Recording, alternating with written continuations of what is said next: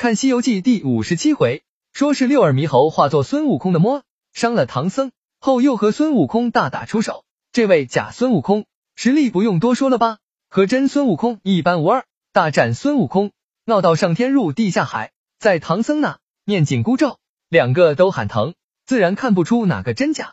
到天宫，托塔天王拿照妖镜照，也看不出。又到观音那，观音也看不出。最后到幽冥处阎罗那。经谛听听过之后，谛听却说：“我看出来了，却不敢说。”最后还是如来老佛爷道出六耳真身，并用金钵盂罩住，才被孙悟空一棍子打死。这是整个故事，看似很简单，很完整。不过我发现一个天大的伏笔。咱现在先假设一下，被打死的那个是悟空，活的那个是六耳猕猴。我这不是胡说的，是有道理的。以下是我的一些理论：一、六耳猕猴和孙悟空一模一样，谁也看不出来。就算如来骗大家说六耳猕猴就是真的悟空，而这个谎言也只有如来知道真相。真正的孙悟空，他只是个哑巴吃黄连。二，六耳猕猴很有可能是如来安排的一个托儿。众所周知，孙悟空是个叛逆者，而如来是西天的最高统治者。那个统治者会允许一个叛逆者生活在这个世界上？再加上孙悟空一向不敬重如来，所以如来会想方设法消灭孙悟空。当然，如来不能明着把孙悟空直接杀了。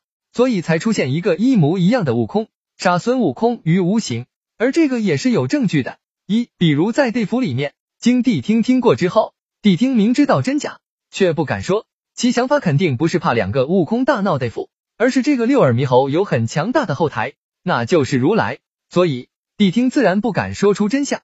二，其次可以证明谛听不是真正的怕二猴大闹地府的原因还有一个，大家都知道，当时在场的还有一个法力很强的人。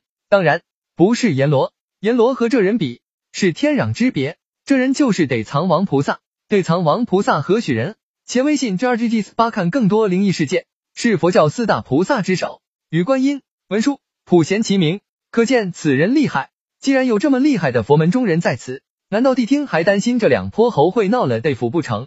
三，大家都知道孙悟空的师傅是菩提祖师，菩提祖师何许人？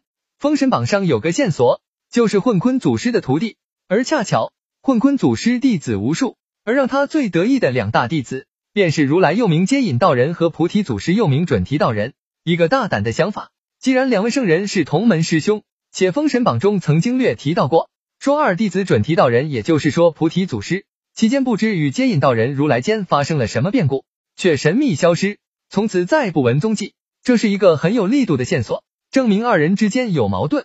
然后我们再把话题转回到孙悟空，而孙悟空又恰巧是菩提祖师的徒弟，如来见到昔日仇人的徒弟，又有翻天覆地之本领，不想方设法除之，更待何时？四《西游记》上讲述了孙悟空在菩提祖师处学了一身法术之后，神通广大，而恰巧和冒充孙悟空的六耳猕猴却拥有和孙悟空一模一样的法术，甚至连长相、声音装的都完全一样，这是巧合吗？大家都知道，孙悟空只学个七十二变和筋斗云都学了几年，六耳猕猴不可能不学，就天生有这本领吧？肯定有和孙悟空同门出处的高人指点，自然菩提祖师不会在此之列。且微信 JRGG 八看更多灵异事件，因为他老人家既然有了孙悟空这样有情有义的徒弟，难道还要再造出一个六耳猕猴来和孙悟空对着干嘛？所以指点六耳猕猴来和孙悟空对着干的只有一个人，那就是菩提祖师的同门师兄如来。五，再回到《西游记》第五十八回，话说二猴打闹到如来这里，要如来变个真假，如来却对众佛说：“我观假悟空乃六耳猕猴也，此猴若立一处，能知千里外之事，凡人说话亦能知之，故此善灵音，能察理，知前后，万物皆明，与真悟空同相同音者，六耳猕猴也。”经如来这么一说，众佛知道了，原来天下众生中还有这么一个叫六耳猕猴。而《西游记》的读者们却忽略了如来的这一句话里的一个线索。如来说的意思是，此猴和孙悟空不同，孙悟空是灵明石猴，同变化，识天时，知地利，以形换斗；而六耳猕猴是知前后，万物皆明，很厉害吧？竟然知道过去和未来发生的一切事，这是一个很大的破绽。既然六耳猕猴知道他的未来将要被如来制服，被孙悟空一棒打死，他为什么还要和孙悟空到如来这里辨真假？那不是自讨苦吃吗？所以只有一个可能，如来早都把事情安排的妥当，在他的说明下，让众佛都以为六耳猕猴就是真悟空，而。真正的悟空却被当成了六耳猕猴被如来制服，然后被一棒打死。而当六耳猕猴被打死之后，一向慈悲为怀的如来却没一点怪罪之意，只是合并双手，道了句善哉善哉。当然，以如来的本领，当孙悟空想要一棒子打死六耳猕猴的话，如来想要出手相救是何等的容易。可见如来本意就是想让他死，而六耳猕猴本无太大的罪过，也就是和孙悟空大闹了下。一向慈悲的如来何必要让他死呢？想当年孙悟空闹了龙宫，闹了地府，闹了天宫，如来都还没让他死呢，怎么六耳猕猴这么一个小小的错误就要必须死呢？这里面肯定有隐情。所以那个隐情就是，如来真正想处死的是孙悟空，而被一棒子打死的却恰好是真正的孙悟空。六，大家会以为孙悟空不是已经被生死簿删除了名字，又吃了那么多蟠桃和仙丹，早可以长生不老，也有了金刚不坏之躯，怎么能这么容易就给打死了呢？这个也许就只有如来自己知道了。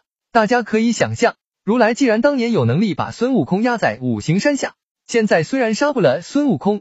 当然也肯定有办法让孙悟空永远消失的活着。七，又回到孙悟空的师傅菩提祖师这，《西游记》里曾经记载，孙悟空在大闹天宫之后，惹了一大堆麻烦，只好跟着唐僧西天取经。遇到困难又回去找他师傅菩提祖师的时候，菩提祖师早已不见踪影，只是和孙悟空隔空说话，并不见面。这是为什么呢？